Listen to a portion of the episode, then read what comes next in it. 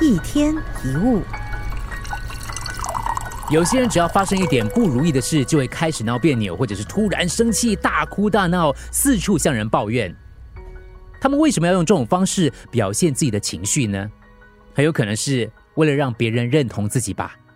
很用力的告诉周围的人：“我明明付出这么多，我都努力这么久了。”希望别人对自己说一声：“辛苦了，你已经很努力了。”真是没有道理哦。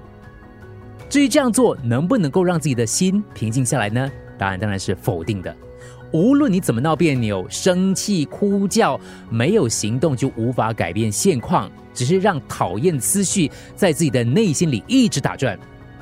因此，首要的任务是要先查明并理解让你心情不好的原因，然后做出行动改变现况，这样才能够真正的解决问题。